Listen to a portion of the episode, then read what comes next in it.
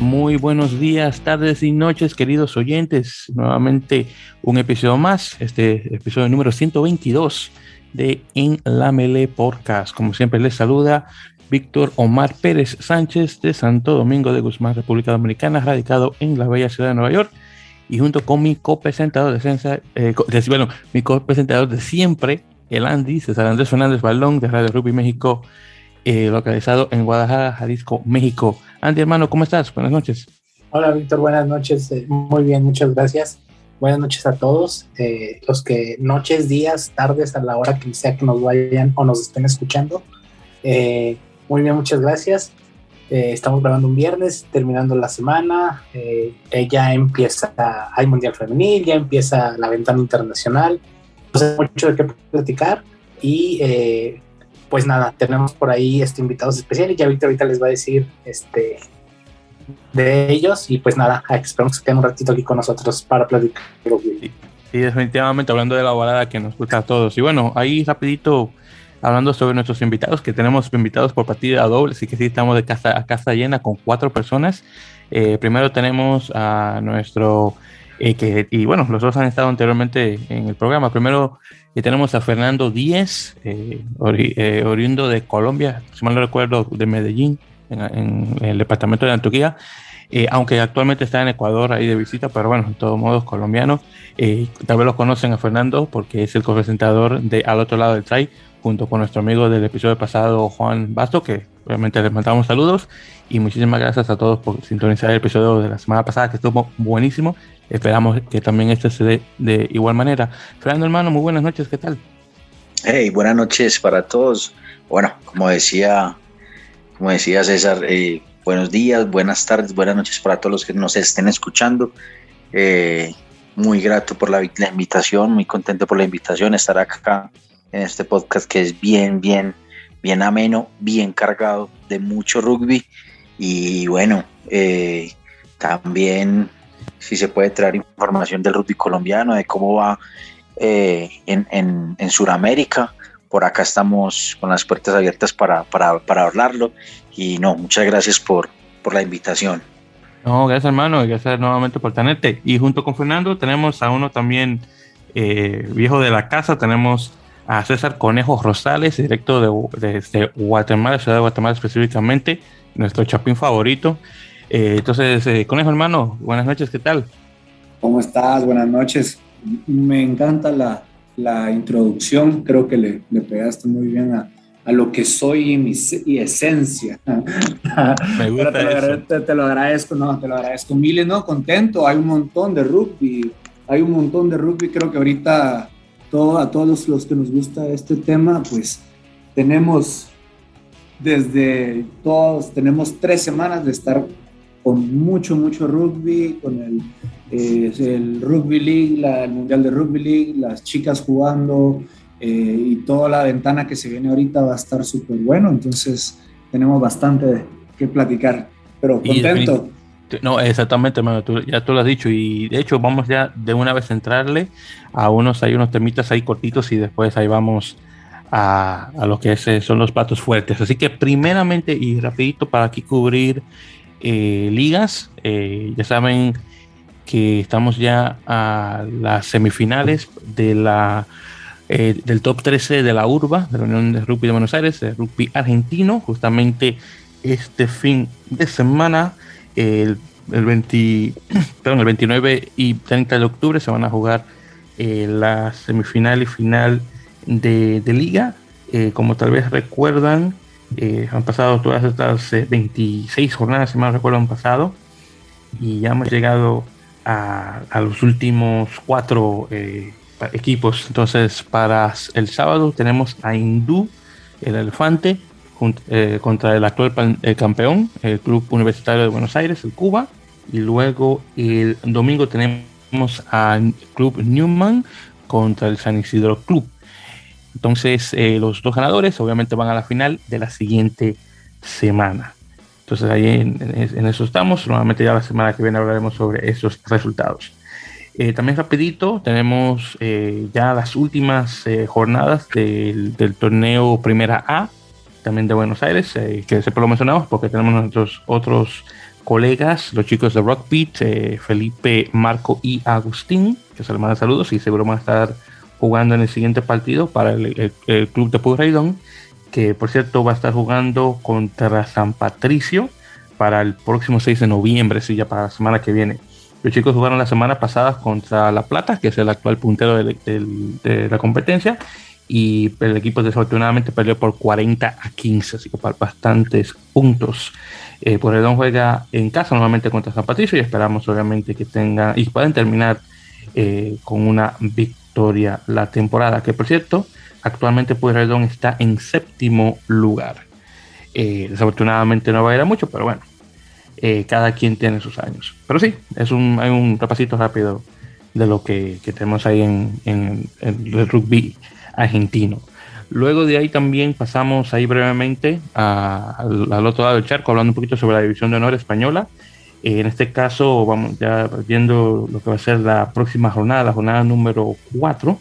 Eh, en este caso, realmente no va a haber mucho de qué hablar, porque honestamente actualmente la liga está en un, en un paro y de hecho va a regresar ya nuevamente para la siguiente semana, que va a ser del 6 de, de perdón, el 6, de hecho sí, el 6 de noviembre regresan nuevamente las jornadas. Y también obviamente algunos partidos que se aplazaron de la jornada 5, eh, específicamente los partidos de El Salvador contra la Vila y aparejadores de Burgos y BRAC Quesos Entre Pinares, ya que eh, esos tres, esos cuatro equipos participan con el equipo de Iberians en la Super Copa Europea. Así que ya para la semana que viene ya estaremos conversando sobre los, eh, nuevamente, lo que va a ser la jornada número 4 y ya luego de la jornada 5 va a ser de hecho para el 20 de noviembre y, es, y, la de entre medio va a ser esos dos, eh, dos, partidos del 13 de noviembre que se van a estar jugando. Así que la semana que viene igual hablaremos un poquito sobre eso. Eh, también ya este fin de semana, justamente para eh, mañana, sábado 29 de octubre, vamos a tener eh, lo que va a ser la final de la American Rugby Championship, que es aquí, ah, acá en el norte, en Estados Unidos específicamente. Eh, esto se va a estar jugando en el campo de la Universidad de Life contra mi local en New York Athletic Club o NIAC, como también se le conoce. Eh, esta es una liga que se, bien cortita que se juega ahí durante el, tiempo de la postemporada de la Major League Rugby. Y bueno, vamos a ver qué tal queda eso. Y, sí, entonces eso es a ver. Oh, y claro, también tengo que mencionar eh, bueno, la Supercopa Europea, justamente, que va ahora por su jornada número 5. Eh, la semana pasada habíamos conversado sobre las victorias de Lusitanos contra los Diablos de Bruselas por 95 a 0 y el de Iberians contra Delta por 40 a 17, ambos equipos ibéricos de visitante. Justamente hoy, que fue la jornada 6, estuvo jugando Lusitanos en casa contra Delta y ganó por 47 a 10. Ya oficialmente el equipo portugués va a las semifinales. Eh, justamente para mañana sábado juega Iberians contra Bruselas en casa y esperamos obviamente una victoria más para el equipo eh, o los equipos ibéricos en este caso. Bueno, entonces ya ahí pasamos ahí rapidito a las ligas. Bien, entonces hablando sobre eh, justamente lo que se está jugando en estos momentos, que es el, Mundial de Rugby Femenil que se está jugando en Nueva Zelanda. La semana pasada tuvimos eh, un choque de equipos norteamericanos, Canadá contra Estados Unidos, partido que quedó con marcador de 29 a 14. Honestamente no me sorprende. Las canadienses, a comparación de su contraparte masculino, son muy buenas y todavía lo son. Y le llama mucho a las chicas estadounidenses. Eh, muchas de ellas se han formado en clubes eh, franceses, ya que un, y todavía no sé por qué, porque todavía nadie me lo ha podido responder, un gran número de, de, jugadoras sale directamente de la provincia de Quebec, eh, provincia afro, afro, perdón, franco parlante debería decir, aunque mucha gente también de descendencia africana. Eh, pero sí, muchas de esas chicas van a, Francia, juegan unas temporadas y bueno, cogen buena experiencia a comparación de chicas estadounidenses que pues, ahora que están comenzando a viajar. Pero bueno, en todo caso se va a ver otro encontronazo contra Estados Unidos y Canadá. Y el que gana obviamente pasa a la siguiente ronda de la Copa, mientras que la que pierde se va a casa. Esto es en, las, en los cuartos de final, de, nuevamente de, este campeonato, eh, o bueno, de esta Copa Mundial Femenina, para ser más específicos. Bien, entonces ya, viendo esas cosas y pasando, eh, chicos, la semana pasada tuvimos eh, partido en, el Uruguay Conference, el último partido eh, de este triangular entre Estados Unidos, Uruguay y Argentina 15. Eh, se jugó el Uruguay-Argentina, obviamente el que ganaba pasaba como campeón. En este caso quedamos eh, en empate, no sé si llegaron a ver el partido que estaba por cierto muy bueno, quedó un empate a 26 Uruguay contra Argentina. Ah, Uruguay de hecho tenía ganando el equipo, el, el equipo, el partido, perdón, por 26 a 12 y llegó el segundo tiempo y el equipo desafortunadamente dejó perder eh, esa desigualdad de puntos y bueno, el equipo uruguayo desafortunadamente queda eh, deja la cosa empate y por los, grandes, eh, los, grandes puntos que han puesto los argentinos, ganan la copa por la diferencia de puntos. Así que desafortunadamente, pero bueno, son, son cosas que pasan. Honestamente pensaba que los Teros 15 iban a ganar, pero bueno, es lo que es. Y Argentina 15 se eh, pasa como campeón de ese torneo. Nuevamente un partido muy bueno, definitivamente recomiendo que vean ahí el resumen. Eh, también tuvimos el último partido de la America's eh, Rugby Trophy, que era el otro triangular, que en este caso entre Brasil, Canadá y Chile. Chile ya se había coronado campeón después de haberle ganado Canadá pero tenía que jugar obviamente Canadá contra Brasil, eso se estaba jugando obviamente en casa. El partido quedó con un marcador de 31 a 14 a favor de los, canadienses, que bueno, los brasileños todavía no tienen ese empuje suficiente como para ganar a los canadienses con mucha frecuencia.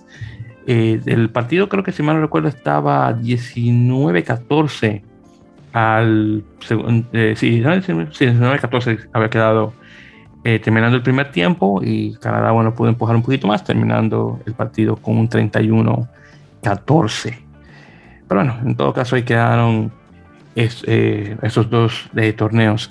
Bueno, si algunos de ustedes, chicos, tienen algún comentario particular de estos triangulares que hemos tenido entre Sudamérica y Norteamérica, que realmente han sido partidos de preparación hasta cierto punto y cosas así, así que no ha sido que, bueno, de, de súper gran cosa, porque obviamente tampoco se estaban intercambiando eh, puntos en, el, rango mundial, y mucho menos, pero si alguno de ustedes tiene algún comentario sobre los partidos, adelante. El que quiera tirarse, claro. Eh, bueno, eh, un poquito nada más, como bien dijiste, no es como que sea un torneo tan increíblemente competitivo, sino más bien es, es más como un, una preparación de que los jugadores más jóvenes pues tengan, tengan minutos, ¿no? De, de internacional, o sea, más minutos de juego internacional, de lo que es una gira, de lo que es, eh, no sé, una concentración, ese tipo de cosas. Si bien hemos visto resultados muy, muy de muchos puntos, este, y seguimos a lo mejor con esa inercia, ¿no? De victorias de Sudamérica, pero eh, yo creo que, por ejemplo, Canadá, que está en pleno, en, en pleno renacer, eh, Uruguay y Chile que se están viendo, bueno, preparaciones para ventana y para mundial, pero bueno, más para mundial porque, bueno, estos chicos muchos no, no están en la ventana. Y, Estados Unidos que pues tienen una reclasificación la semana que entra y que a lo mejor algún par de jugadores pudiera, pudiera estar de esa selección. Es una selección Estados Unidos casi C, no, no, no, puede, no parece ser que vaya a haber alguien de ahí pero sin embargo también en caso de que por alguna razón Estados Unidos no lograra, no lograra su clasificación mundial, pues le serviría para, para iniciar, ¿no? De, cara al futuro, al siguiente proceso para, para poder este, levantar un poquito, ¿no? Que tanto Estados Unidos como Canadá andan un poquito caídos ahorita con su rugby. Eh, entonces, pues se puede este, tomar como, como el inicio, ¿no? De, de unos de nuevo proceso. En caso de Canadá, Estados Unidos hay que ver cómo le va en el repechaje, pero más o menos esa es como la idea que me da esta, e, este torneo. Sí, y bueno, hablando ahora que mencionas Andy sobre Canadá, yo creo que poquito es poco, honestamente, cómo va actualmente el rugby canadiense masculino, que va en picada ya por, por mucho tiempo. y tú y yo lo hemos conversado en otras ocasiones, pero claro, siempre hay que mencionarse.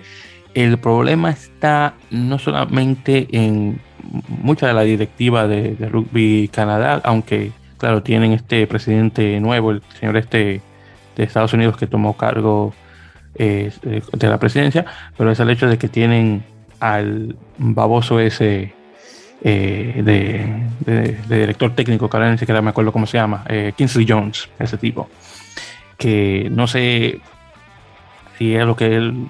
Perfecto, le está dando auge a los chicos que juegan en, el equipo de Toronto, en medio rugby, pero claro, tienes un gran número de chicos internacionales que están jugando eh, de muy buen nivel en, en Francia, por ejemplo, que o no los quiere escoger o es que los equipos se le están poniendo difícil para escogerlos. No sé, honestamente.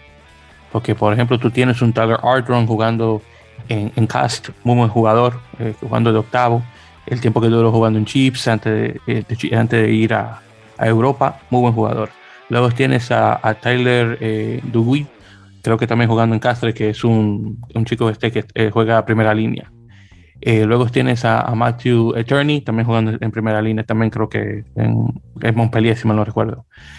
Eh, tienes a, este chico eh, eh, también, que es un segunda línea, bien bueno también de igual manera.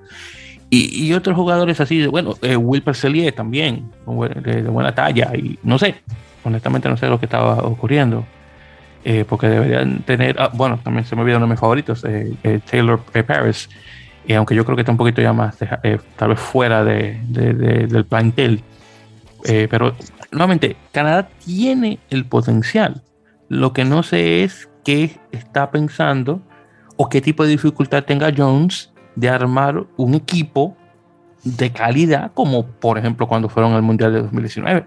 Entonces eso es lo que no, todavía no, entiendo. Pero bueno, ahí veremos qué tal.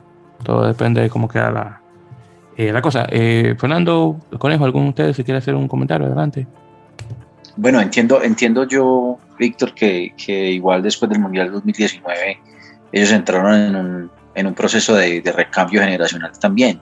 Entonces, yo creo que uno de los problemas que puede estar afrontando el técnico de Canadá es, es tener jugadores con ese factor, con, muchos minutos eh, y que puedan afrontar competiciones internacionales. Yo creo que están, eh, pasando facturas como por ese lado, porque como como vos decís, tienen muy buenos jugadores. de hecho, este, este chico, eh, Liam Murray, es, es, un jugadorazo, pero muy pocos minutos, muy pocos minutos. Lo mismo, lo mismo este chico Shaki Vikilani, que también es muy bueno, es muy bueno, pero muy pocos minutos. Yo creo que eh, ese es como lo que le está pasando factura a, a Canadá y viene muy, muy bajo su nivel desde, desde el Mundial. Yo sí creo. Y, y, es definitivamente uno de los jugadores más nuevecitos que tiene Jones a su disposición, que me alegra que el chico se ha, decidido quedarse cerca de casa porque está jugando al equipo de Toronto, digo, no con, no con mucha frecuencia, pero aún así. Eh, Murray también de igual manera, eh, aunque Murray más ha tirado un poquito más al, al equipo de 7, pero bueno, en todo caso, son jugadores domésticos que son bastante buenos, pero sí, como tú mencionas, Fernando, no han tenido tiempo suficiente como para destacarse. Y de hecho hay jugadores que, a mi conocer, son, y a mi parecer, claro, son mejorcitos que ellos por el, eh, por el tiempo que tienen jugando eh, eh, fuera y el tiempo que tienen dentro del plantel, pero bueno, aún así. Pero bueno, en todo caso, es, lo que es y nada, esperando que el Canadá de antes, y, cuando digo de antes estoy hablando de los años 90, que será buenísimo, que daba unos jugadorazos bastante buenos, que ojalá que pueda regresar la cosa a futuro. Pero bueno, continuando chicos, eh, una cosa que pensaba que íbamos a conversar, que al fin y al cabo no se dio, fue el anuncio que estaba supuesto a dar Sudamérica Rugby en relación al futuro de la Superliga Americana de Rugby que eso estaba supuesto a salir el pasado 27 de octubre, es decir, el día de ayer, es que estamos hablando un 28, ya para darle día a esto. Desafortunadamente, como ustedes saben, ese, eh, ese anuncio no salió. Así que nos quedamos vestidos y alborotados. Y no sé la razón del por qué, o no sabía la razón del por qué. Lo bueno es que siempre es bueno tener amigos en lugares altos, como se dice, dice el dicho en inglés traducido al español, aunque no se muy bien en español, ahora que lo digo en voz alta. Pero en todo caso, un conocido que voy a mantener en, el anonimato porque no sé si tal vez quiera que diga su nombre, me pasó el dato y de que dentro del grupo de prensa de SLAR, que por cierto ya por fin somos parte de eso, así que, que bueno, Jay, eh, se dijo que, y de hecho aquí rapidito hasta voy a leer lo que se, eh, se mencionó por parte directamente de la Superliga, eh, diciendo que, que habíamos, y ahí para hacer, el, para hacer la, cita, habíamos anticipado anuncios para el 27 de octubre, les, pedimos un poco más de paciencia, ya que estamos esperando importantes confirmaciones y, chequen aquí, preferimos comunicar certezas a manejar especulaciones, que honestamente está muy bueno eso. Estoy muy de acuerdo con eso. Y luego continúa. Lo que sí podemos confirmar es que se viene una competencia reforzada que será un paso adelante en el desarrollo del rugby de alto rendimiento en la región. Y ahí terminó la, cita. Entonces, eh, la Superliga está esperando confirmaciones, me imagino, de algunas cuantas partes antes de sacar la noticia. Que nuevamente está muy bueno hacerlo así para que no haya especulaciones y esté todo firme eh, y, claro de lo que va a ser las cosas. Pero bueno, en todo caso, ya eh, Andy y yo hemos conversado sobre eh, nuestras opiniones al respecto de esto, lo que se viene de la Superliga, pero bueno, ah, hablando, directamente con ustedes dos, nuestros, nuestras nuevas personas acá, hay para dar chicos un repaso, como saben, los rumores, y puede decir rumores porque todavía no es oficial hasta que Sudamérica Rugby diga lo contrario. Eh, dos equipos nuevos van a entrar, uno en Estados Unidos, supuestamente se dice que va a ser un equipo en Glendale, Colorado, que va a ser el equipo este de American Raptors, que es un equipo eh, compuesto de jugadores de Estados, eh, nacidos y creados en Estados Unidos, que vienen de otros deportes y están formándose, ahora se están formando en rugby. El otro es en Canadá, que se conoce como Pacific Pride, que es un equipo que lo controla directamente eh, el, Rugby Canadá, que es un equipo mayoritariamente sub-23 de desarrollo. Entonces estos dos equipos van a entrar. Eh, va a entrar una franquicia nueva argentina, eh, ya sea en Córdoba o Tucumán, aún no se sabe el nombre, claro está. como tal vez recuerdan, tuvimos esa de corta duración en Córdoba, que era Seibus, posiblemente un Seibus regrese, no estoy seguro. Y también el hecho de que desafortunadamente Cafeteros Pro aunque va a estar fuera de la competencia, supuestamente va a regresar de forma mejorada en el 2024 y ahora en el 2023 los jugadores colombianos que estén que estuvieron ligados con, cafeteros o algunos uno que otro nuevo van, a jugar con los equipos nuevos y eventualmente cafeteros regresa para el 2024 entonces Fernando como tú eres el colombiano y estamos hablando de cafeteros te doy te abro obviamente el, eh, eh, el, piso para conversar al respecto. Dime, no solamente sobre cafeteros, pero lo de la Superliga en general.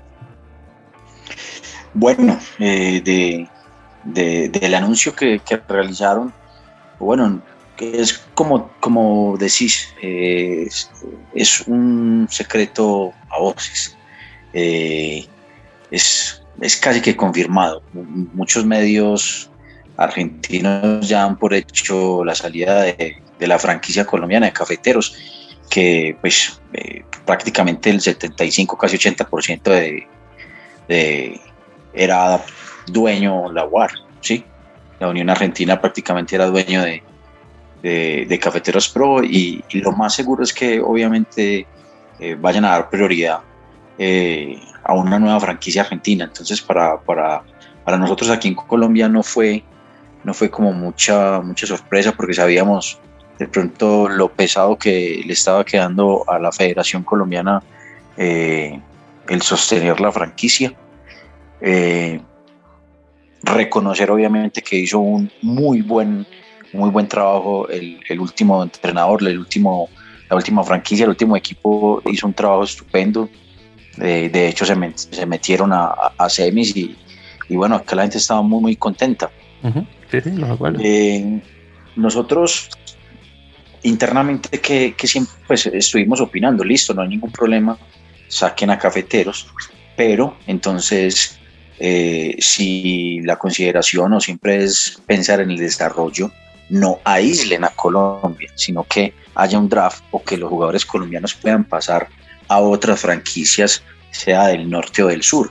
Y al parecer eso es como que lo que también venían pensando eh, en, la Sudamérica Rugby, eh, porque pues bueno, eh, por ahí, ahí se dice que, algunos jugadores van a estar en algunas franquicias y Cafeteros Pro regresaría centrándose en algún equipo eh, o en alguno de los, los, equipos del norte. Esperemos a ver que, que sí sea así porque es necesario para el desarrollo colombiano.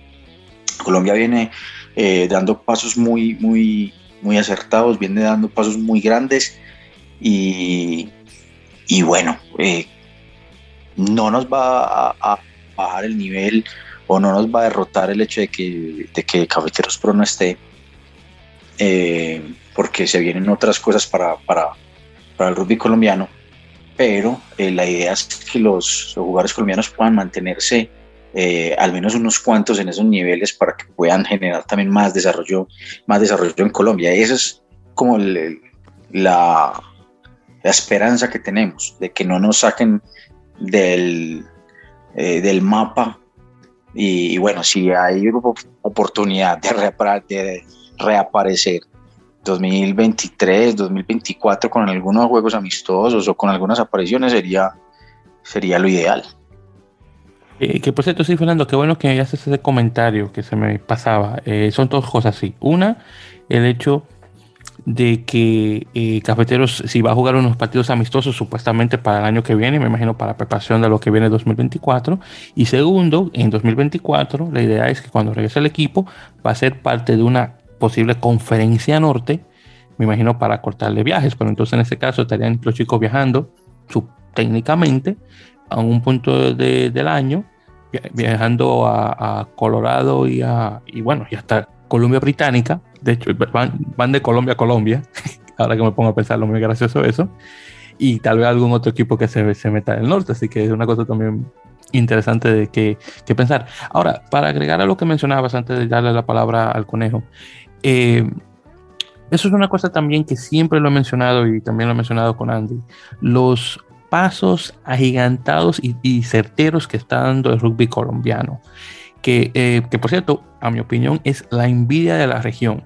Lo rápido que ha crecido en tan poco tiempo y, y mira cómo están en el, al punto que tienen una franquicia.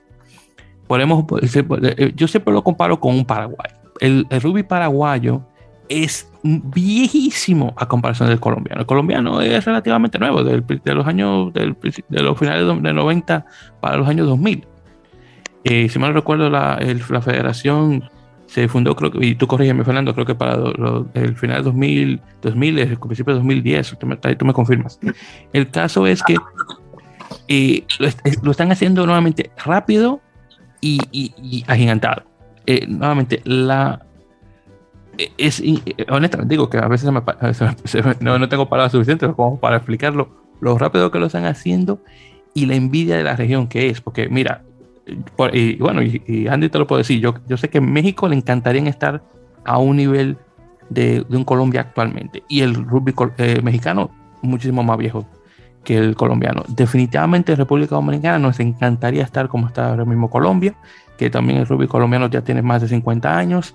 Y bueno, no lo vamos a tocar porque si no me voy a molestar porque muchas cosas malas están ocurriendo actualmente eh, dentro de la directiva de la Federación Dominicana de Rugby y el rugby dominicano desafortunadamente en lugar de ir adelante va atrás en ciertas eh, áreas, pero bueno, ya eso es un tema que tocaremos en otra ocasión.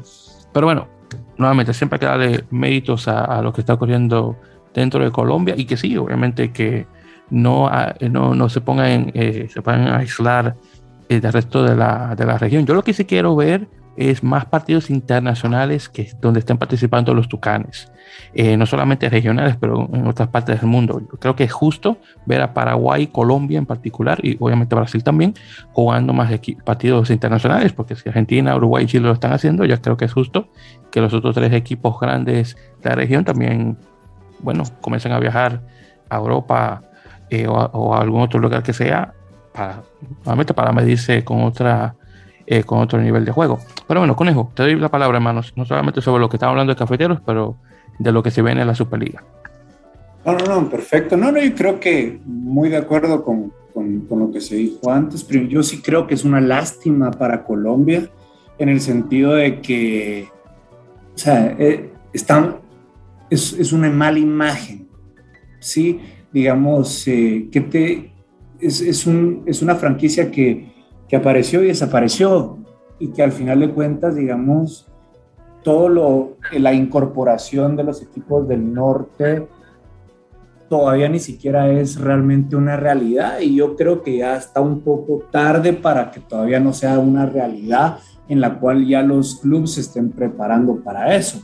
Entonces, digamos, yo siempre he sido muy crítico de las LAR en el sentido de que no, no te, digamos, yo estaba revisando hoy las publicaciones eh, que tienen en, sus redes, o sea, y ellos más o menos están teniendo ahí un, un, mantenimiento de una publicación al mes que tiene 200 likes, en el sentido de que, y ahorita cabal, digamos, vi tu comentario de que te habías quedado con las ganas de ver eh, qué era lo que habían anunciado, entonces si, si, si haces un anuncio para después decir que mejor no vas a hacer el anuncio para no quedar mal antes de que te confirmen el negocio, no sé, creo que también como que nos, te da una sensación de que hay un, falta todavía un poco de, de, de, más seriedad en el, en el torneo, porque si es un torneo que va a durar dos meses al año,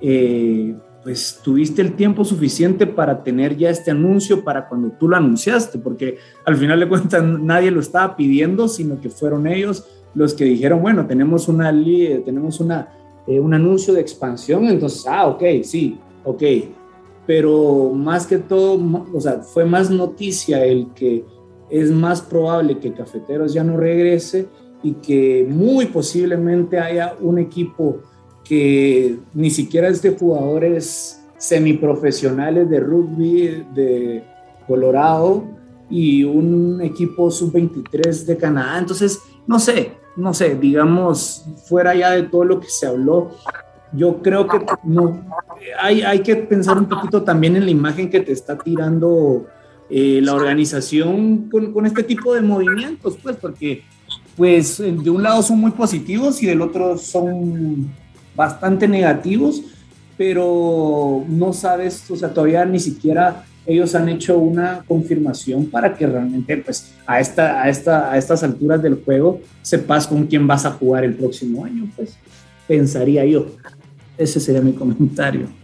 Y, sabes que eso que mencionaste, justamente estoy muy de acuerdo, el hecho de que hicieron eh, todo, toda esta algarabía para nada. Estoy muy de acuerdo con eso, definitivamente. Y eso que había leído anteriormente, que eso directamente se pasó eh, por el grupo de prensa de, la SLAR, eso era obviamente algo directamente para la prensa. Pero claro, nunca, se, nunca salió nada para los medios fuera, dejándole saber, oye, disculpe, eh, bueno, solamente los que estábamos dentro ahí sabíamos lo que iba. Y yo lo llegué a saber porque le pregunté a alguien que, sabía y me dio el dato. Pero si no, yo nuevamente me hubiera quedado el día entero esperando algo que no llegó. Entonces, y bueno, tal vez nuestros oyentes van a saber lo que ocurrió justamente cuando escuchen ahora el episodio. Pero bueno, vamos a ver, ojalá que no nos dejen esperando mucho tiempo, cruzando los dedos que sea ya para la próxima semana. Pero bueno, entonces en todo caso chicos, continuando. Entonces, hablando aquí rapidito sobre lo que sí viene, ya saben, en noviembre muchas cosas, eh, con la ventana de noviembre y demás pero vamos a conversar sobre algo que va a ocurrir hecho en diciembre. Entonces, eh, estaba leyendo eh, por parte de la Federación Mexicana de Rugby que, va a eh, que están haciendo unas, cuantas concentraciones porque los chicos, las, serpientes, van a jugar un amistoso más en diciembre, justamente va a cumplirse el año, desde el último partido que tuvieron contra las Islas Caimán y van a jugar nuevamente contra ellos el próximo 10 de diciembre. Eh, el partido del año pasado ha sido bastante bueno, se, lo, se ganó eh, por parte de las serpientes, esperando obviamente lo mismo. Eh, y bueno, en todo caso, te voy a dar palabra, Andy, para que conversemos un poquito sobre las concentraciones y lo que se viene para diciembre con las serpientes. Eh, sí, bueno, eh, al igual que hace un año, hay un se va a tener un partido contra las Islas Caimán. sí, bueno, yo tengo muchas como cosas como encontradas en esto porque, bueno, es el único partido de la selección de 15 de todo el año. en dos años hemos jugado dos partidos. El año pasado fue el mismo partido también por las mismas fechas. Este año va a ser igual. Mm, lo que no sé es si es aquí o es en Caimán, desconozco, porque pues este no sabíamos que iba a haber es, ese juego no la bueno la, la, mayoría no sabíamos que se iba a jugar hasta hace algunos días. Entonces este bueno por lo menos yo no sabía. No sé si es allá en Caimán, no sé si es aquí. Eh, es, es, siempre va a ser bueno que tu selección tenga, tenga actividad, eh, actividad internacional, pero ahorita el rugby mexicano está en un bache muy grande que en parte es por, por la pandemia. Antes de la pandemia estaba bien, o sea, e, e, iba en ascenso y ahorita esto del COVID lo metió en un bache en el que pues está un poquito fea la situación. Eh, eh, yo tengo, pues a lo mejor, no sé, es mi manera de pensar, este juego contra Caimán, básicamente lo, bueno, si bien es para tener actividad, pero lo que están buscando es el, lugar 38 del ranking de, la World Rugby. Sí está bien, a lo mejor a lo mejor significa tener más cosas, no sé, a lo mejor más apoyo de la World Rugby, ese tipo de cosas, pero esa situación de que nada más busques jugar un partido para pues, ganar lugares en el ranking y luego no tengas actividad en todo el año, ya sea por falta de recursos, porque no puedes ir, por la situación que sea, creo que es la parte muy, muy, este, eh, la, parte eh, contradictoria que le veo yo, ¿no? Que simplemente a lo mejor busques ese juego nada más para tener actividad, sino para, para subir en el ranking, pero a final de cuentas no tienes la competencia que deberías de tener, juegas un partido al año, no tienes un torneo fijo, ya no se juega el RAN, el RAN 15 ya no existe, eh, no puedes ir a jugar a Sudamérica porque no hay dinero para ir a jugar a Sudamérica. El Tres Naciones de este año, México iba a jugar ese Tres Naciones con Colombia, Paraguay y Brasil, no se pudo ir porque no hay dinero aquí en México para, para el deporte. Ahorita está un poquito complicada la situación. Entonces, este, hay mucho, eh, ahorita la selección tuvo una concentración de puro, de, puros forwards, de puro, de pura gente de, eh, del Scrum. Eh, este, y bueno, pues los seleccionados hacen lo, lo que está a su, alcance, ¿no? Obviamente, este, pues van, dejan todo en los entrenamientos y todo, van y dejan, y dejan el, alma y todo en, la cancha de entrenamientos para estar. La parte que yo le veo un poquito contradictoria ahí o complicada es que ah, hay jugadores que no han jugado en muchísimo tiempo, incluso jugadores que el año pasado no jugaron la Liga Nacional cuando en teoría ese era un requisito. Siempre se nos ha dicho que para ser parte de la selección tienes que jugar la liga. Hay jugadores que el año pasado no jugaron, eh, de, equipos que ni siquiera se inscribieron en la liga. Entonces, eh, en parte se entiende la situación del COVID y todo este tipo de cosas, pero eh, sí es un poquito contradictorio.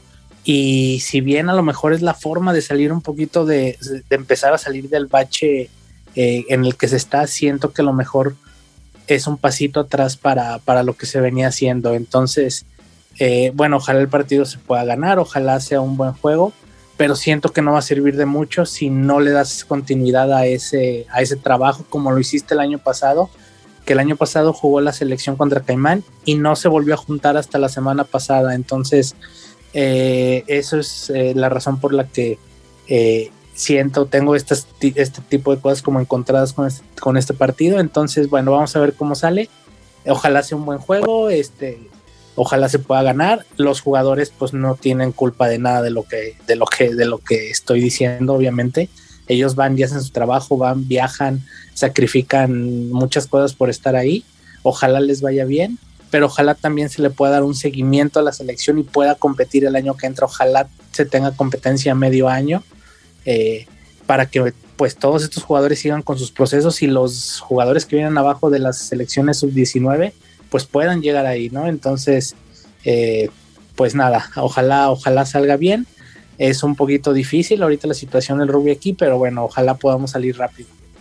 Justamente eso es también lo que te iba a mencionar, que solamente se ha jugado literalmente un solo partido de 15 el año entero. Y literal, en diciembre, después de ahí se termina el año. Pero bueno, ya me respondiste la pregunta de la razón del por qué. Obviamente falta de fondos.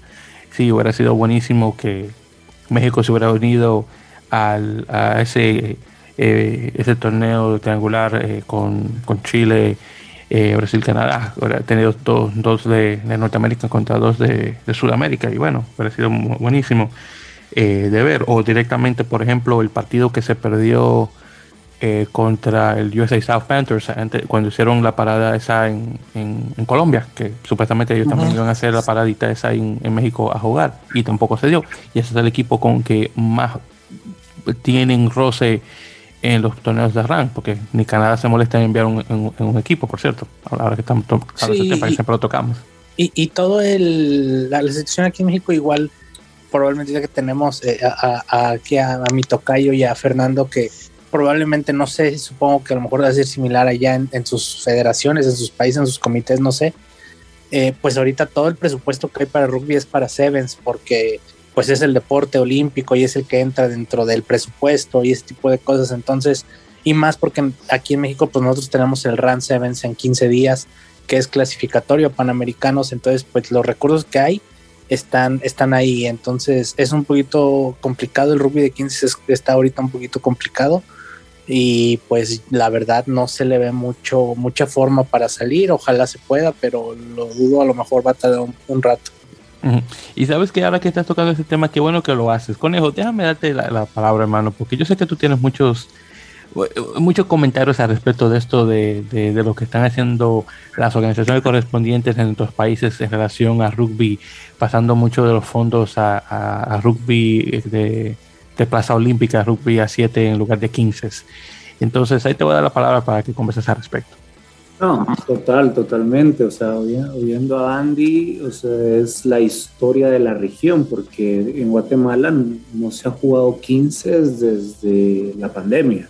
O sea, casi que vamos a entrar a tres años de que no tenés un juego de 15 en Guatemala.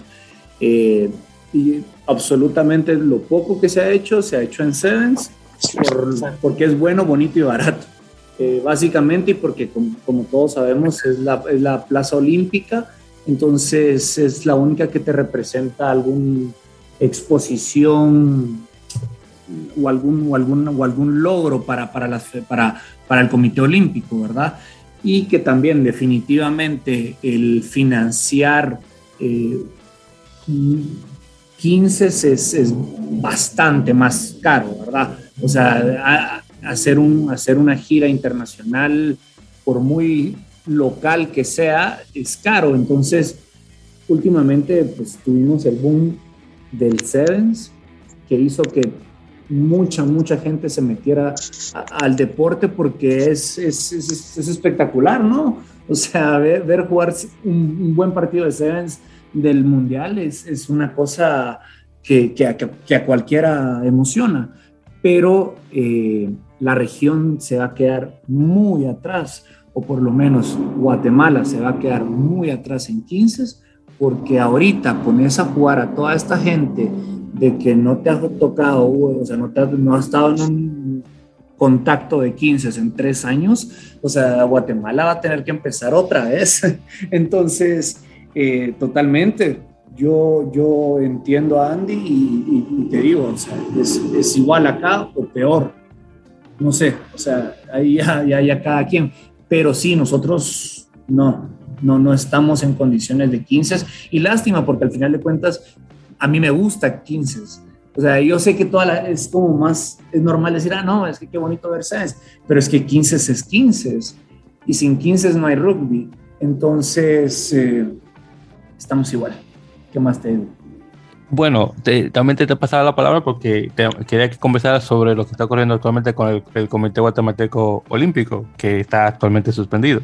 Sí, sí, sí, o sea, y para todo esto, o sea, y para terminar, o sea, porque Guatemala es, un, es una cajita de Pandora, ¿verdad?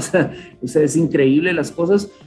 Guatemala hoy por hoy, desde el 13 de octubre, está suspendido por el Comité Olímpico Internacional. Nosotros ahorita, si fue Guatemala fuera el Mundial eh, de cualquier cosa o, alguna competencia internacional, no puede utilizar la bandera de Guatemala. Entonces, ya ven a, la profundidad que nos vamos en el deporte guatemalteco. Eh, o sea, no es un tema de mala administración de la Federación de Rugby, es un tema de la mala administración del deporte y por ende una suspensión a nivel internacional.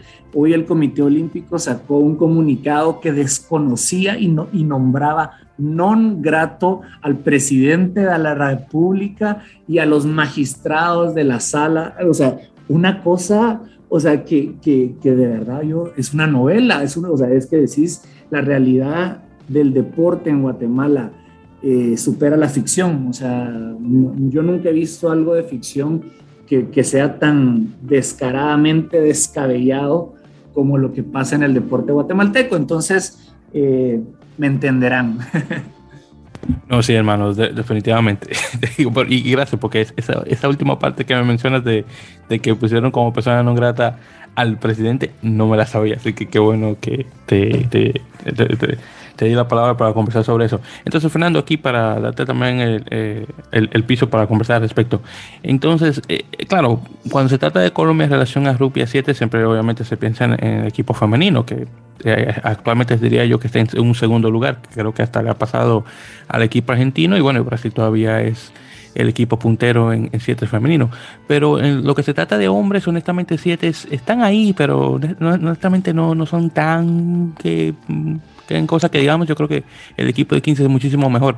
Pero tú corrígeme, claro, al respecto de eso, pero ¿cómo va en lo que se trata, por ejemplo, de fondos de rugby eh, relacionados, por ejemplo, entre 15 y 7? Yo creo que en 15 tal vez está casi como a la par de 7, pero déjame tú saber. Bueno, acá en Colombia, eh, bueno, a diferencia de, de, pronto de lo que está pasando con los hermanos de Guatemala y de México, eh, bueno, estamos de pronto un, un poco mejor. No, no podemos decir que tenemos eh, 8 o 10 partidos al año, pero bueno, al menos tuvimos dos partidos muy importantes de preparación con los subparters eh, que se jugaron en Barranquilla, de preparatorios, porque los chicos también prácticamente llevaban dos años, dos años, pues lo que duró la pandemia, sin, sin tener competencia internacional. Entonces, eh, luego de eso, eh, unos días después tuvimos el, eh, los juegos contra Brasil y contra, contra Paraguay que fueron muy productivos. Es decir, que entonces a, final de, este año yo creo que Colombia podría tener cuatro o cinco partidos al menos de, de 15 eh, que pueden de pronto darle un, poco de rendimiento frente a otros países. Eh, pero igual de todas maneras han estado demasiado quietos, eh, han estado también muy, muy enfocados en, en, el Sevens, eh, como pudieron ver en, en los de Sur, no nos fue tan bien que digamos, pero el equipo se concentró bastante, se, se dieron muy buenos resultados, queríamos un mejor podio, pero bueno, no, no se pudo.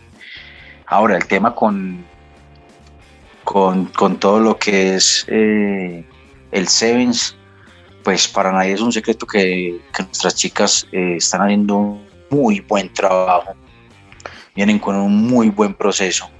Y, y bueno, hace poco estuvieron en el Mundial eh, de Sevens, entonces vienen, vienen generando mucho, mucho reconocimiento, vienen también generando mucho sponsor.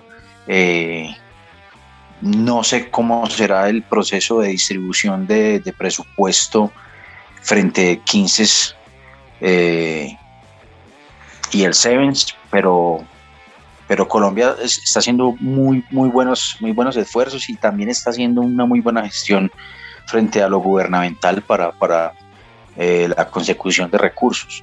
Em, entonces, por, como por ese lado, creo que vamos como escampándonos, ¿cierto? Vamos como escampándonos. Em, y bueno, dentro, creo que, no sé si es 12, 13 de noviembre, eh, en Brasil, las chicas de 15, Tucanes 15 va a tener un, partido amistoso. Entonces, eh, la federación ha venido haciendo un buen trabajo en cuanto a lo administrativo. Eh, no podría dar cifras ni podría de dar datos concretos de, de, valores o de distribución, pero se hacen esfuerzos para ambas ramas. Para ambas ramas se hacen esfuerzos de parte de, lo que es el área administrativa de la federación y, también de los chicos que también ponen mucho de su parte para, para estar en, en, todos, en todos estos eventos. Eh, esa es como la realidad nuestra, nuestra ahora. Eh, creo que también es, es un, logro de muchas regiones, de muchas ligas que, que gestionan demasiado a lo gubernamental, eh, que también están constantemente yendo a las alcaldías, a las gobernaciones, presionando, generando aquí o allá mostrando el rugby eh, a la sociedad. Entonces yo creo que eso es lo que de pronto nos ha mantenido un poco a flote, en lo que nos tiene de pronto un poco adelante de, frente de ciertas regiones. Eh, eh, sí, es otra cosa también, de igual manera, Fernando, que al menos ustedes en Colombia tienen un poquito más de, igualdad entre ambos sexos en lo que se trata de, de financiamiento de rugby, lo cual es buenísimo, por cierto. Me encantaría que fuera eh, así de equitativo en todo, en, en, toda la, en todo el resto de la región, pero al menos están haciendo muy buen trabajo. Eh, y sí, casi se me pasaba el partido internacional que van a tener las Tucanas en 15, por cierto, contra Brasil, que, que va a ser bastante bueno ya poniéndose ahora para noviembre. Muy bien, entonces chicos, antes de continuar, eh, tengo que de igual manera, eh, desafortunadamente el conejo se nos va a tener que retirar porque saben que tiene práctica y va a jugar rugby y obviamente para eso estamos aquí, obviamente. Entonces, eh, nos vamos a despedir ya del conejo porque tiene que irse a su práctica. Así que en este caso, hermano, gracias por estar aquí un momentito con nosotros y ya tú sabes, dale fuerte ahí a, los balones y a los tackles en este caso. Dale, abrazos, abrazos, muchísimas gracias. Ya saben, eso siempre es un gusto. Espero que la próxima podamos tener un poquito más de tiempo. Los, les mando muchos abrazos a todos, a Colombia, a México, a Estados Unidos. Ahí esperando ahí que, que Inglaterra femenino salga campeón. No sé, lo veo un poco difícil. Las, las Black Ferns están en su territorio y espero que, que Líbano avance. Eh, mis predicciones, así, solo tirándolas de una vez, estoy muy contento por el, por el Mundial de Rugby eh, la verdad que, que, que, va como, como uno esperaría, un par ahí de, de decepciones con Gales, hoy, hoy, perdió Irlanda. Eh, bueno, ya veremos, pero yo creo que se va a poner muy bueno y, espero que próximamente hablen de eso porque, porque se está, eso está muy buen nivel, hay muy buenos partidos, los, grupos están cerrados, entonces eh, va a estar bueno. Sí, definitivamente, no, definitivamente no, tal vez lo toquemos en un, en un ratito más o en otra ocasión, pero sí, estaba muy bueno el, como van eh, los chicos del Líbano, Papua Nueva Guinea, las Islas Cook ahí también de igual manera van muy, bien. Sí, Samoa también. Sí, eh, Samoa, de igual manera también, exactamente. Y sí, eh, Nueva Zelanda se llevó a Irlanda por, por mucho, honestamente no me, no me sorprende. Realmente. Sí, no, Irlanda, Irlanda fue también junto a Gales, creo que que de los equipos europeos más débiles de la, del torneo, ¿verdad? O sea, digamos, Gales no ha ganado, no bueno, va a quedar en último y, y, no metió las manos en ninguno de sus partidos. Entonces, eh, pero bueno, los, les mando un gran abrazo y muchísimas gracias por el tiempo. No, no, gracias, hermano. Y para la próxima me le das el, el, el, abrazo y eso a República Dominicana, no solamente Estados Unidos. Acuérdate que soy dominicano. Dale. Eh, que, las, que las tuvimos aquí en Guatemala, Juan. Sí, exactamente. Sí que, sí, que ni siquiera llegamos a hablar de eso, sí, exactamente, que llegaron en segundo lugar. Sí, llegaron en segundo lugar las chicas, exactamente, con un equipo totalmente eh, local, eh, directamente del pueblito de, de, Maimón, en la provincia de Monseñor Noel. Así que muy bien, de hecho pelearon contra el equipo B de, Guatemala femenil. Pero sí, las chicas dominicanas dieron buen, sí, dieron buen, buen, buen, buen gaste, me gustó eso. mandarle saludos de mi parte y felicidades ahí. Así se empieza. No, no, claro, claro, hermano, perfecto. Pues también, pues, hermano, dale ahí a la parte para que los chicos no me vayan a decir que llegaste tarde. Hablamos luego. dale, pues, un abrazo, chao. un placer, hermano. Y sí, ahí chicos ya tienen nuevamente al conejo Rosales. Muy buena gente, claro está. Perfecto, entonces, vamos a continuar de ahí eh, con eso eh, mencionado. Entonces, una, otro tema también que de igual manera hay que tocar es lo que se viene en, el repechaje o en la repesca mundial. Como saben, vamos a tener, eh, comenzando la semana que viene, de hecho, eh, el comienzo del torneo eh, con Kenia, Hong Kong, Estados Unidos y Portugal. Y ya, bueno, a excepción de Hong Kong, ya todos los equipos han anunciado sus planteles, al menos un plantel extendido. Así que rapidito vamos a hablar sobre los dos que nos interesa, que son Portugal y Estados Unidos. Así que Portugal confirmó obviamente el grupo de jugadores que tiene, que por cierto es un grupo de 30, Así que entre 30 y 33 más o menos están cada uno eh, de, los equipos eh, escogiendo. Así que rapidito para, para, ver. Así que la mitad del equipo eh, portugués está directamente en Francia. tenemos dos jugadores que, que son nuevos para este año en relación a partidos. tenemos a Lionel Campergue, creo que se pronunciaría, que es un, un primera línea, un hooker un talonador. Y tenemos un tercera línea de nombre eh, David o David, creo que, creo que es David, me imagino, David tiene que ser. Eh, apellido Wally, que creo que es, francés el apellido. Eh, el único jugador que no tiene aparición es un tal Antonio Machado, que es un pilar específicamente. hay unos cuantos jugadores que faltan, por ejemplo tenemos a Jeffrey Moisey, eh, que ha estado mucho tiempo jugando con, eh, con la nacional portuguesa, eh, que juega con Narbonne. Pedro Betancourt, que es uno de los chicos relativamente más jóvenes que tiene el, plantel, que es un centro muy bueno, que está jugando con Oyonà. de igual manera está, está, está fuera. mucha gente está hablando que el sudafricano este, Sebastián de Chávez, que tiene una descendencia portuguesa lejana, de unos, creo que son unos abuelos eh, de Portugal que vivían en Mozambique, que luego se mudaron a Sudáfrica, ya luego cuando el, eh, creo que si mal recuerdo fue un, un grupo eh, paramilitar africano tomó posesión de Mozambique, creo que fue más o menos así la historia, muchos de los blancos tuvieron que salir del país rumbo de Portugal o a Sudáfrica. Bueno, en todo caso, él desafortunadamente no se unió al plantel, pero no que realmente lo necesiten. Honestamente, tiene muy buenas segundas líneas por ahí. En todo caso, de los jugadores eh, que, han dado mucho de qué hablar últimamente, Francisco Fernández, el, pilar que juega en Bessier, eh, tenemos a Mike Taller que está en Perpiñán, eh, muy bueno también, Antonio Alves que está con, en Mol de luego en la segunda línea, José Madeira y Steve, Stevie este, Cerqueira, creo que se pronuncia, que juega en Chamberí, esos dos en particular, luego en la tercera línea. Eh, a Rafael Simons y, y, de Freitas, esos dos en particular. Y luego con los backs, eh, Samuel Márquez, eh, que está con Carcasón, que ha sido el, mejor pateador que ha tenido Portugal en mucho tiempo. Luego tenemos a Jerónimo Portela, está de, de, apertura. Luego en centros tenemos al doctor, y doctor porque como mencionado es dentista, Tomás Appleton, el capitán. también está José Lima de igual manera y Rodrigo Marta, los tres jugando de centros muy buenos y ya luego en los últimos tres, eh, eh, dos de mis favoritos, Manuel Cardoso Pinto, que está con Lucintanos, y Nino Sosa Güedes también de igual manera, y Rafael Storti, o Rafael Storti, perdón, que está en Bessier, que está marcando eh, tries eh, a, a, diestra y siniestra en el Pro de 2.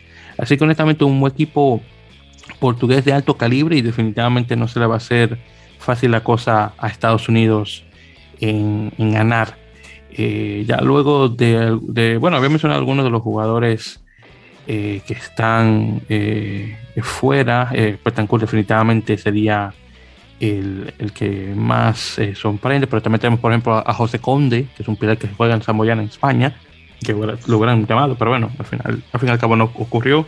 Lucas da Silva, que está con Brip, que es un, también un, un hooker eh, de igual manera, Lucas Costa, que está con Rubén en, en de 2, ese tipo de jugadores de igual manera. Eh, Vicente, eh, Vicente Pinto, que juega con Po, eso fue una de, las sorpresas más, más grandes agregado a este, este grupo. Claro, jugador que juega en, un alto nivel, pero el problema es que no ha jugado ni un minuto para toda esta temporada. por el hecho de que estaba lesionado. Entonces eso también sorprende mucho. De, de hecho, pero bueno, eh, es lo que es en ese caso. Eh, bueno, no sé qué tanto eh, Andy, Fernando, sepan ustedes de este equipo portugués, pero si algunos de ustedes tienen algún comentario al respecto, adelante. El que quiera hablar primero. del equipo portugués mm, conozco poco, poco conozco. sé que tienen algunos jugadores de renombre para su país jugando en la, Pro 2 y jugando también en, eh, creo que en el Oyonaz tienen algunos jugadores. Sí, eh, Betancourt es uno. Eh, en, el, en el Pop tienen otro. Y bueno, hay algunos también que están repartiditos por ahí en, en segunda y tercera división. Sí. a mí Portugal me parece que, que, que, es un buen equipo, no, no es mal equipo.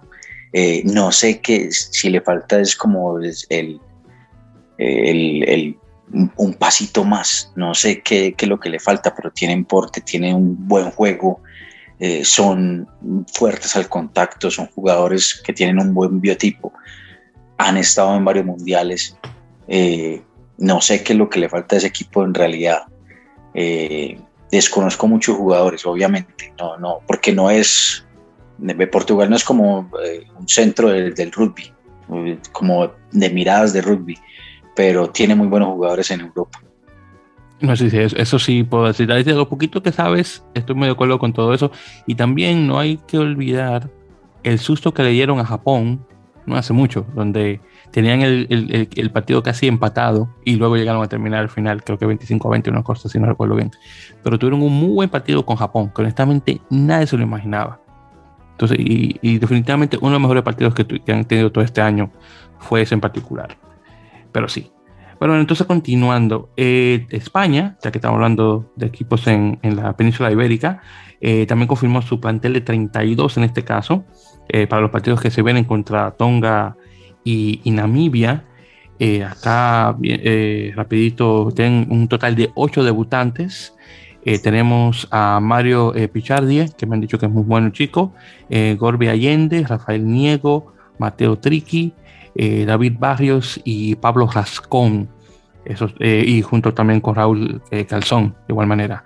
Todos esos jugadores nuevecitos, he escuchado cosas muy buenas, en particular de Mario, que es uno de los mejorcitos. Claro, están los clásicos, Zavala del Hoyo, Vejero, que bueno, Vejero no es tan clásico entre comillas, pero porque está relativamente nuevo. Chico argentino ya jugando con el, el 15 de León, Manu Mora, eh, Thierry el chico este de Camerún, que está con, con la Nacional Española, eh, Jordi Yorba, John, John el sudafricano, Tomás eh, Muya y el otro argentino, Batista Güemes, la apertura que ha estado muy bueno últimamente con este, con este equipo.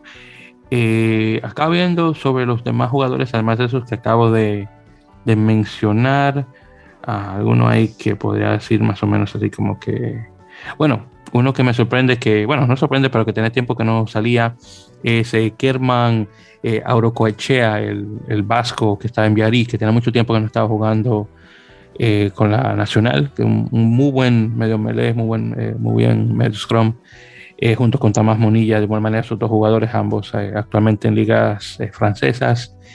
sí, eso debería, bueno, también está Iñaki Mateu, que, que está, juega en, en, en ciencias en, la división de honor, que también es muy buen jugador. Y de hecho, un gran número de jugadores que están dentro de la división eh, de honor, eh, que de hecho de los 22, de los 32 jugadores, 22 están jugando dentro de la división de honor, lo cual no está nada mal. Nuevamente jugando con el, el, primer, primeramente Namibia viene con un muy buen plantel, el más fuerte que ha tenido desde la Copa Mundial.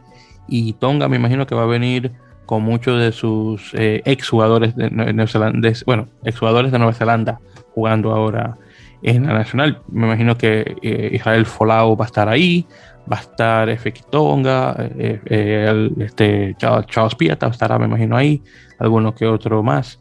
pero sí, honestamente, un muy buen plantel español para esos dos partidos contra Tonga y Namibia. hablando también sobre un poquito más sobre rugby español, un anuncio por parte eh, de, la Federación Española de Rugby eh, menciona que el Tribunal de Arbitraje Deportivo, o TAS, como se conoce por sus siglas en inglés o francés, creo, eh, indicó que se declara incompetente ante World Rugby y cierra oficialmente el caso ese de, de Gavin Vandenberg, el sudafricano ese que jugó para la Nacional Española indebidamente. Así que este caso queda cerrado. Honestamente, no me sorprende. Así que simplemente borrón y cuenta nueva y hacer las cosas bien. Eh, como había mencionado la semana pasada, la, la, FER había anunciado un comité de elegibilidad que va a revisar a cada uno de los jugadores antes de jugar en la nacional para no tener ningún problema a futuro, lo cual creo que es una magnífica idea. Bien, entonces ya continuando, eh, los Pumas también de igual manera confirmaron eh, su plantel de 33 para esta eh, gira de noviembre, donde van a estar jugando con cada una de las naciones del Reino Unido, primero con Gales y después, primero con Inglaterra y después juegan, si mal recuerdo, con Gales y Escocia al final. nuevamente un total de 33 jugadores. Agustín Creve y Juan Imhoff están ausentes y le dan espacio a Ignacio Ruiz y, Mateo Carreras para que tomen sus posiciones cada uno. Y tenemos tres jugadores nuevos, Franco Molina, tercera línea, Eliseo Morales en medio scrum y Martín Bogado que juega en varias posiciones de, la parte de atrás, pero mayoritariamente jugando de fullback o zaguero.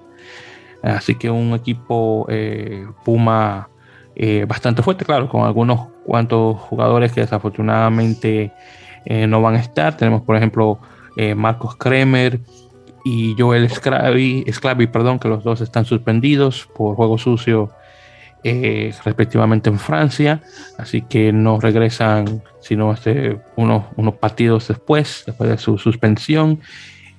también tenemos a Marco Vivas, Francisco, Francisco Gómez Codela, Rodrigo Bruni, Gonzalo García, eh, Santiago Chocobales, eh, bueno, eh, Nicolás Sánchez, todos ellos ya lesionados. bueno, nuevamente un número bastante fuerte de, jugadores que desafortunadamente no se van a presentar. Y justamente hablando de Nicolás Sánchez, junto con Santiago Carreras, que nuevamente no es una apertura, pero lo juegan de apertura, se, también se suma Tomás Albornoz, que, que, era justo ya darle la batuta a él para estar jugando de apertura y espero que se la den por encima de carreras, porque nuevamente esa no es su posición natural. Eh, si mal recuerdo, Benjamín o la atleta desafortunadamente todavía no está muy listo que digamos, así que bueno, no, eh, no está, eh, no, va a estar jugando. Bueno, entonces en todo caso, Fernando, Andy, si alguno de ustedes tiene algún comentario sobre este plantel Puma que se viene ya pronto. Ahí adelante cualquiera, por supuesto. Bueno, yo tengo varias cositas que decir ahí. Eh. a ver, eh, Argentina en estos días viene en, el ojo del huracán, obviamente por el montón de críticas que ha tenido la UAR frente al liderazgo de, Sheikha y, su multifacético eh, profesionalismo, que no me parece mal para nada. De hecho, muchos medios, y él mismo lo confirmó, eh, que fueron sus condiciones para, para llevar el proceso de Argentina hasta el Mundial, ¿cierto? Estar con el Líbano y también ser eh, asesor y, y, estar pendiente de un equipo en Japón. Eh, creo que Argentina tiene mucho para dar, tiene jugadores espectaculares, tiene muchos jugadores muy, muy buenos, aparte de las bajas que mencionabas, creo que vienen saliendo un montón de, de bracitos de ese árbol de la UAR que, son jugadores impresionantes. De hecho, hasta, hasta hay uno que, que, estuvo en Cafeteros Pro, que es Eliseo Morales, que es medio scrum, que es un jugador muy bueno. Eh, Tomás Albornoz. Hay, hay un montón de jugadores que vienen, que vienen escalando y me parece, me parece genial. Algo que me parece desacertado de parte de los jugadores, por ejemplo, como, como Joel Esclave y como Marco Kremer, sabiendo que vienen ventanas, una ventana importante para los Pumas, para, para cerrar como un ciclo premundial. tener este, este, este juego sucio que los deja por fuera varias semanas, entonces es bien complicado también porque son, son jugadores que son claves en, los Pumas, y digo claves porque Marcos Creen es uno de los mejores tacleadores del mundo, uno de los, de los más efectivos, de los más de, los que lleva el equipo adelante. Es una baja bien, bien importante. Eh, pero creo que Argentina va, va a ser un, un buen papel. Eh, creo que viene creciendo eh, en, su, en su rugby. no estoy de acuerdo de pronto con, con las declaraciones del, del técnico inglés de Eddie Jones frente a que Argentina viene encontrando su, su juego. Me parece que Argentina todavía está un poco desubicado en su juego, no ha encontrado como, como un ritmo constante, pero viene haciéndolo muy bien y creo que es una alarma también para los equipos europeos el hecho de haber hecho muy buenos, muy buenos partidos en, en la Personal Championship y, y, el hecho también de ganarle nuevamente a Nueva Zelanda quiere decir que, que es un equipo de cuidado. Entonces yo creo que vamos a ver una ventana de noviembre muy buena en donde vamos a ver partidos muy emocionantes y vamos a ver cómo, cómo va a reaccionar eh, los argentinos ya frente al juego del hemisferio norte. Sí, honestamente creo que van a reaccionar, y espero, de buena manera, porque de alguna manera tienen que reaccionar, pero estoy de acuerdo que sí, que Michael Checa está eh, Perfecto, lo de estar como director técnico del Líbano del equipo de Rugby League ahora para la Copa Mundial de Rugby League, bueno, perfecto. Él es de descendencia libanesa, así que puede entender obviamente la razón del por qué. Claro, él no sé qué tanto sepa de Rugby League a comparación de Rugby Unión, pero bueno, en todo caso. Pero luego también la asesoría de este equipo japonés está poniendo sus manos en muchas cosas, así que no se está enfocando y no le está dando, digo yo, la atención que el equipo masculino argentino necesita en estos momentos. Claro, si ellos ganan esta gira, ganan todos los partidos, nadie obviamente nadie va a decir nada porque obviamente los resultados se están viendo, pero bueno, vamos a ver. todo depende de lo que eh, llegue eh, llega a pasar nuevamente en estos, en, estos, en estos partidos. Pero como te digo, si los resultados están ahí, yo sé que la afición y el público en general no va a decir nada. Así que, bueno, vamos a ver en qué tal. Pero bueno, en todo caso, hermano, continuando. Eh, también tenemos eh, en las eh, otras en nuestras noticias en relación a planteles. Uruguay también confirmó su plantel, que, obviamente los, los próximos partidos que van a estar jugando, que van a estar jugando contra Georgia en Tiflis. luego eh, eh, contra Rumanía eh, en, Bucarest y finalmente van a estar jugando contra Tonga también en Bucarest en ese caso. Bien, entonces sobre este, este plantel uruguayo tenemos un total de 30 jugadores, tenemos dos jugadores nuevos, un pilar, Reinaldo Piusi, y tenemos a Juan Zucarino, el chico este uruguayo que creo que estaba jugando con, con que juega de apertura esos dos en particular. Aparentemente Piusi anteriormente estaba en la Academia de Oyonnax, ahí en Francia, y esa, bueno, como una formación diría yo. Eh, de los jugadores que faltan, Franco eh, Lamana, que tiene un tiempo jugando en, en, Moyano, en Italia, y Agustín Ormaechea, eh, que es, bueno, muchísimo tiempo jugando como, siendo como el primer medio scrum, pero bueno, hace un poco de tiempo, bueno, hace tiempo ya que Santiago Barata le quitó esa corona, desafortunadamente. Pero bueno, desafortunadamente Agustín eh, nos regresa. Eh, tenemos, claro, referentes directos, eh, Mateo Sanguinetti, Ignacio Dotti, que ha regresado después de su tiempo jugando en, en Major League Rugby con el equipo de, Nola Gol de Nueva Orleans. Juan Alonso, que regresó también de un tiempo que estuvo en Francia de igual manera.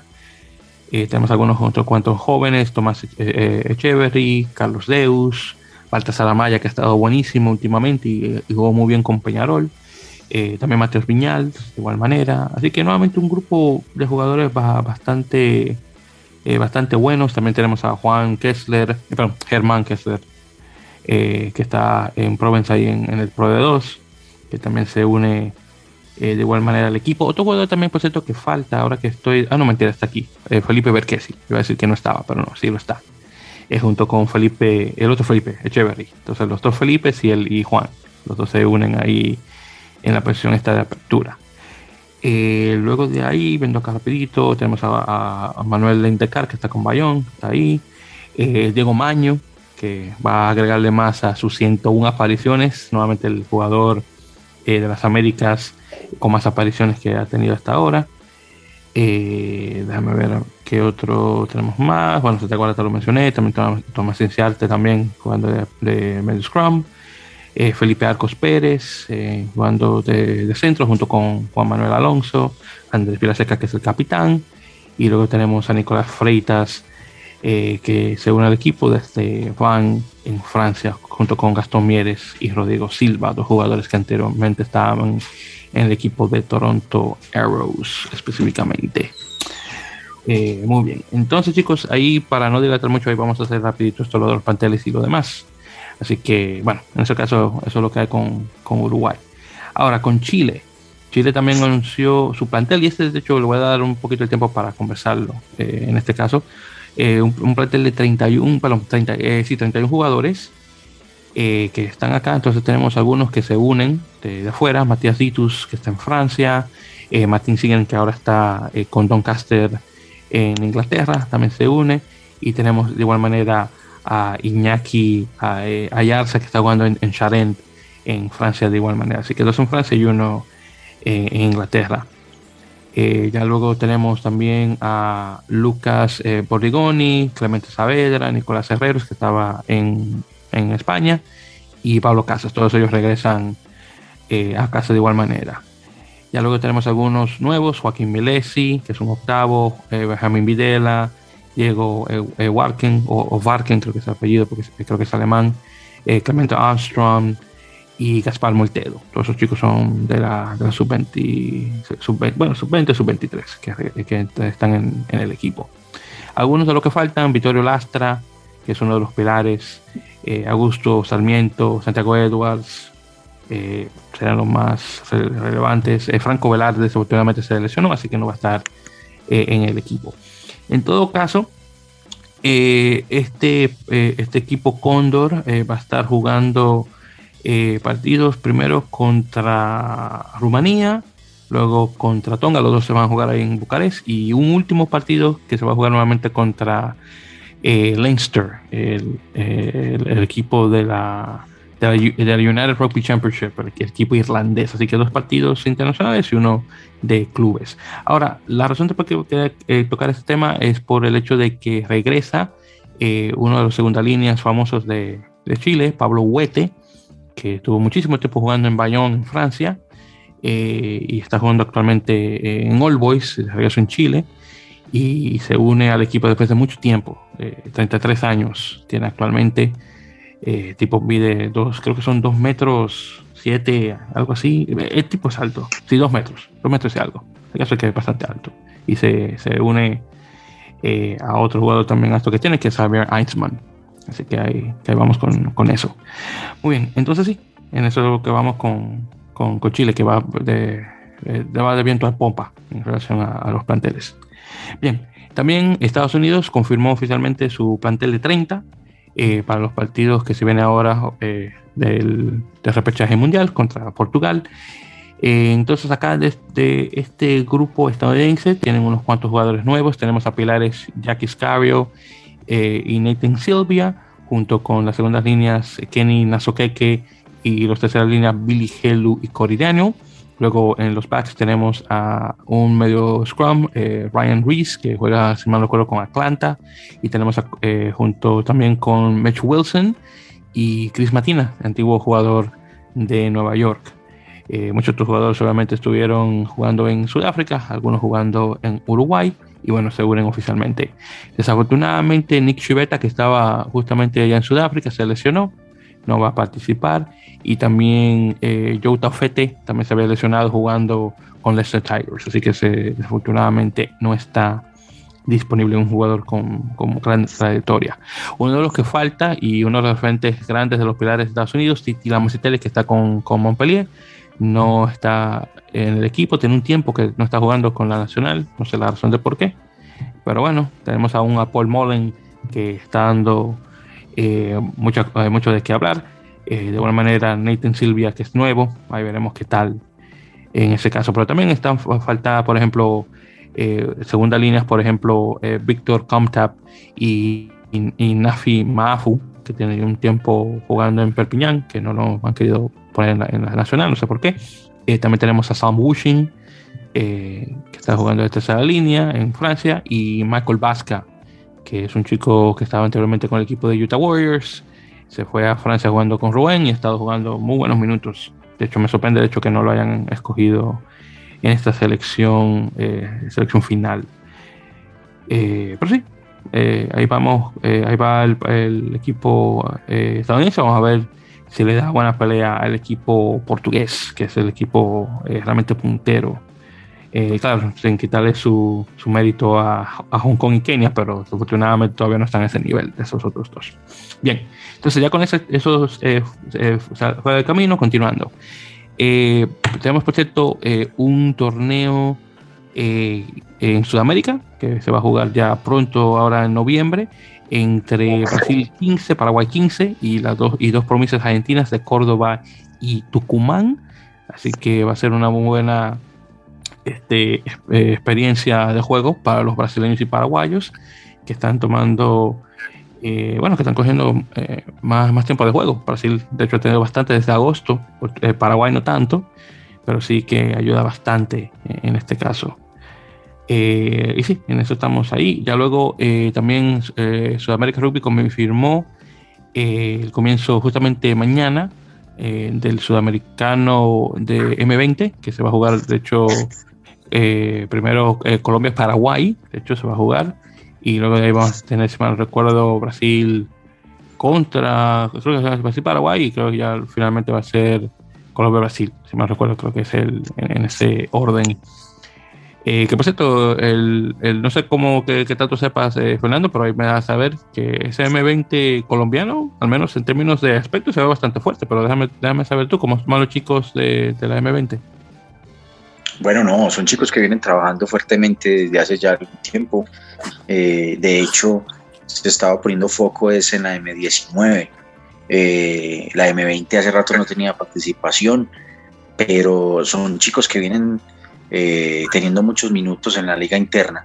en las primeras divisiones, por ejemplo, de aquí de Antioquia, en, Medellín, algunos en Cali, en Cali, Bogotá que son principalmente pues como los, los participantes pues como en la selección, como de esas ligas. Eh, no, son chicos que vienen, que vienen jugando bastante, vienen jugando bastante en las ligas internas, eh, con muchos minutos, eh, siendo trabajados físicamente. ahí está el profe Gustavo y, José Manuel Diosa al, frente al frente del equipo con un gran cuerpo técnico y, los chicos vienen enfocados. De hecho, varios de los, de los chicos eh, que están en la M20 tuvieron su fogueo o tuvieron muchos minutos con, contra los South y contra Brasil y Paraguay eh, en, en ese Tres Naciones.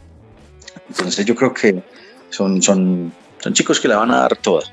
Son guerreros, les gusta, les gusta mucho el combate físico, y, bueno, aunque de pronto nos falta un poco de, biotipo para la categoría frente a Brasil y frente a, Paraguay, pero eh, creo que vamos a hacer una muy buena presentación con los, con los chicos que tenemos ahora.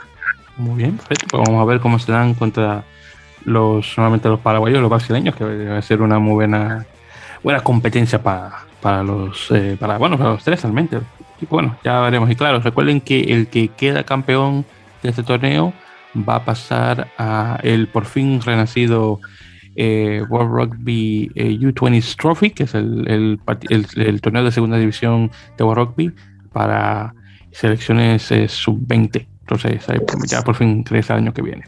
Bien, entonces rapidito vamos a hablar un poquito sobre Rugby a 7.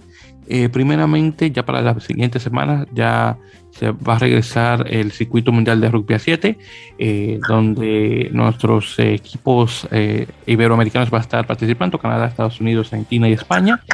todos han confirmado ya sus planteles, así que ya después, bueno, en dos semanas más realmente voy conversando sobre los resultados pero sí, ya está arrancando. Luego también tenemos eh, que, bueno, que justamente Andy lo había mencionado, el hecho de que el rank eh, de Super Sevens ya se viene en México, justamente para el 11, del 11 al 13 de noviembre, ya se han anunciado eh, los grupos para el, torneo, que, que, viene, bueno, viene bastante cargado. Vamos a tener un torneo de chicos y chicas sub 18, en este caso.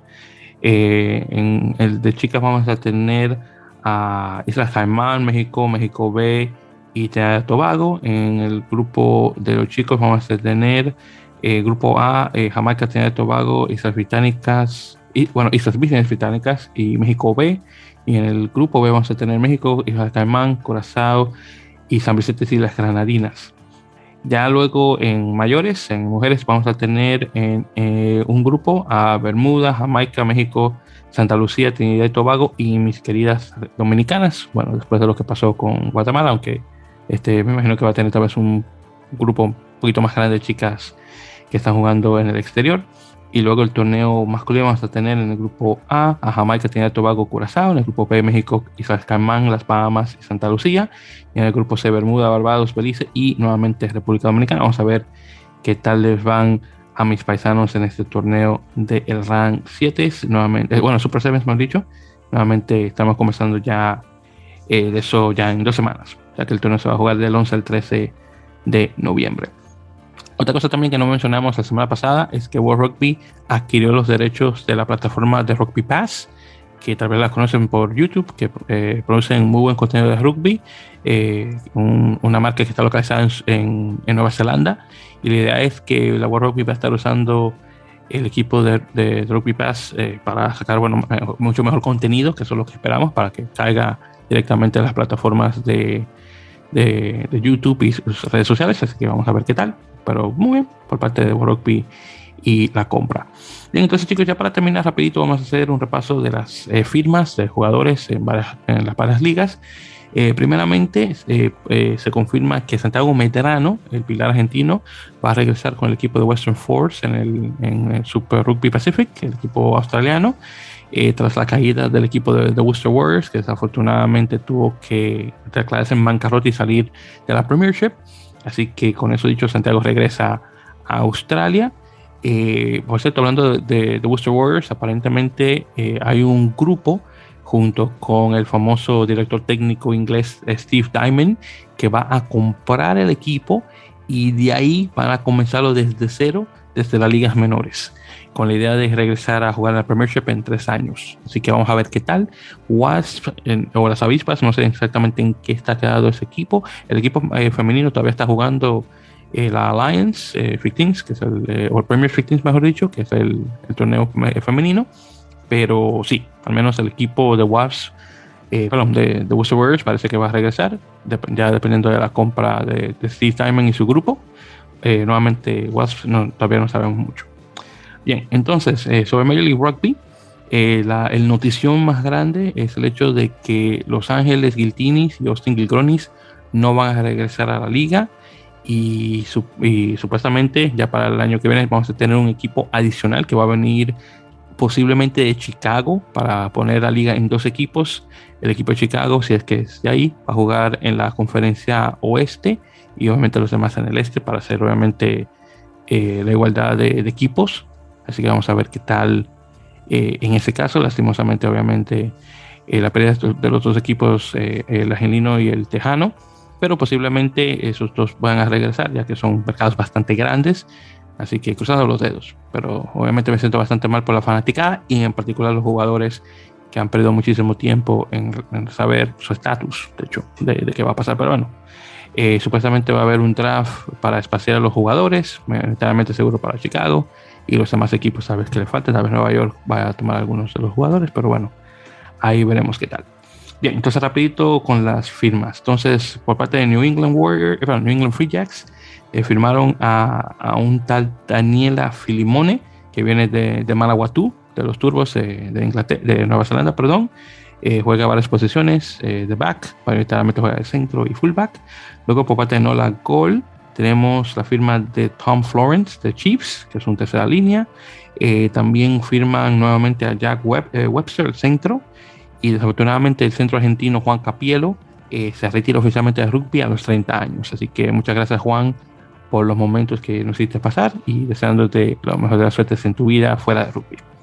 Luego el equipo de Atlanta firma a Martini Talapuzzi nuevamente, otro back. Eh, también confirma el regreso de George Barton, un centro canadiense, y confirman su estadía a largo plazo en el Silverback Spark, que le salió el último momento que se va a quedar ahí. Ya luego eh, también eh, confirman una extensión de contrato a Rox Deacon por un año más y también Roman Gauss, el sudafricano, que también se queda ahí en el equipo. Luego por parte de Toronto tenemos el regreso de Ross Pod, el chico este sudafricano de padre de, de, Montreal, así que se cae con Canadá y está jugando obviamente internacional. Regresa al equipo de Toronto. también firman a Noel Reed, un chico irlandés que está jugando anteriormente con Allen en el Pro de 2 francés. Así que nada mal.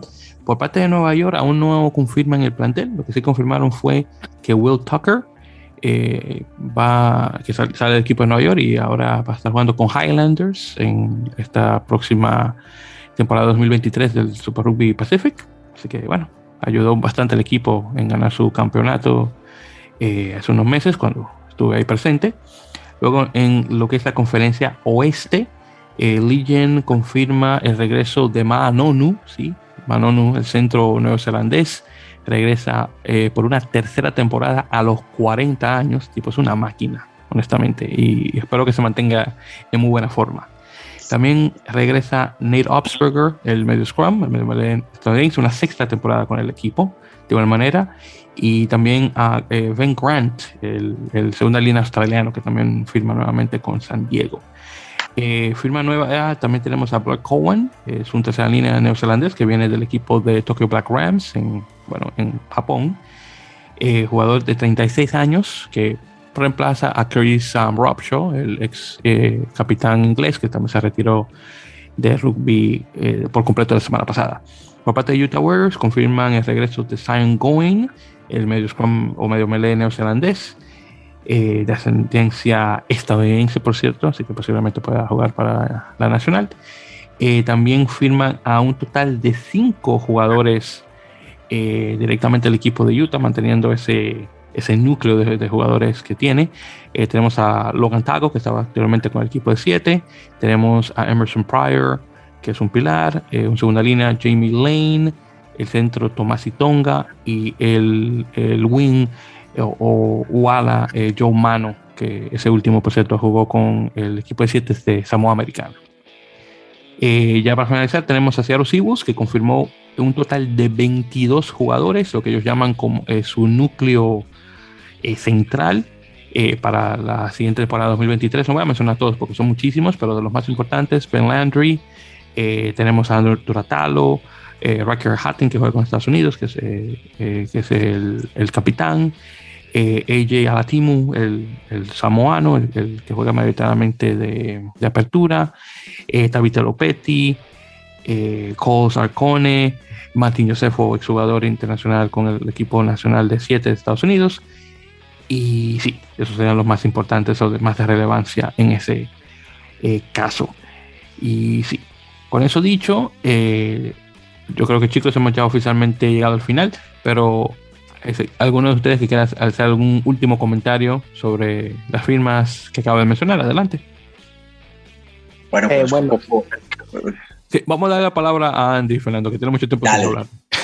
Sí, eh, bueno, este, obviamente eh, es ahorita en sí creo que yo un poquito más que en lo de las firmas como tal, creo que la noticia es todo esto que está pasando con, con la desaparición de equipos, de cuáles van a llegar, yo le comentaba por ahí a Víctor en la semana que, bueno, me decía que eh, más o menos de dónde podían ser los nuevos equipos. Yo le, le, dije que con que lleguen la misma cantidad de equipos que se fueron, creo que está bien para no perder eh, eh, ahora sí que el, impulso que tiene la liga. Eh, ya sabíamos un poquito de lo de Los Ángeles y lo de, y lo de Austin, que, que bueno, estaba ahí un poquito, un poquito la situación como medio, medio rara en cuanto a todo eso de cuánto estaban gastando, ese tipo de cosas. Y bueno, a final de cuentas, pues a lo mejor pasó antes de lo que pensábamos, pero, pero este, eh, pero bueno, ya, ya esos, equipos no están. Ojalá puedan eh, eh, regresar equipos en esas ciudades, sobre todo en Los Ángeles, que bueno, era un buen mercado para, para el rugby. Ojalá pueda regresar algún equipo ahí en el futuro y bueno, ojalá los, los, las, las franquicias, las ciudades interesadas en tener, en tener equipos, pues puedan ¿no? llegar, sobre todo ciudades como Chicago, como este, eh, que, que, ya ha demostrado que, que, tiene gente que le gusta el rugby, entonces ojalá puedan tener, son mercados interesantes para, para explotar. Y sabes que antes de que eh, Fernando eh, comience de su dato, el equipo de Los Ángeles supuestamente había una posible inversión y había interés por parte de la Unión Neozelandesa para, de hecho, eh, invertir dinero en el rugby estadounidense. Así que te imaginas a futuro tener a New Zealand Rugby dando dinero para un equipo eh, eh, en, Los Ángeles. Estaría muy interesante tener unos cuantos All Blacks que se pueden uh de vez en cuando. Estaría bien, bien chévere eso. Y por cierto, por parte del equipo, este supuesto equipo de Chicago, supuesto porque todavía no se sabe si es oficial, es un consorcio irlandés que está dando el dinero para este equipo de Chicago. Así que vamos a ver. Pero bueno, Fernando, dime, hermano. Bueno, no, para complementar ahí, pues yo creo que la, la, liga norteamericana yo creo que tiene mucho para dar todavía y sobre todo en, el tema de marketing. Eh, creo que podrían eh, explorar mucho ese, ese, campo, pues porque pues, obviamente Estados Unidos un gran país en ese tema y, creo que podría explorar más, más ese campo.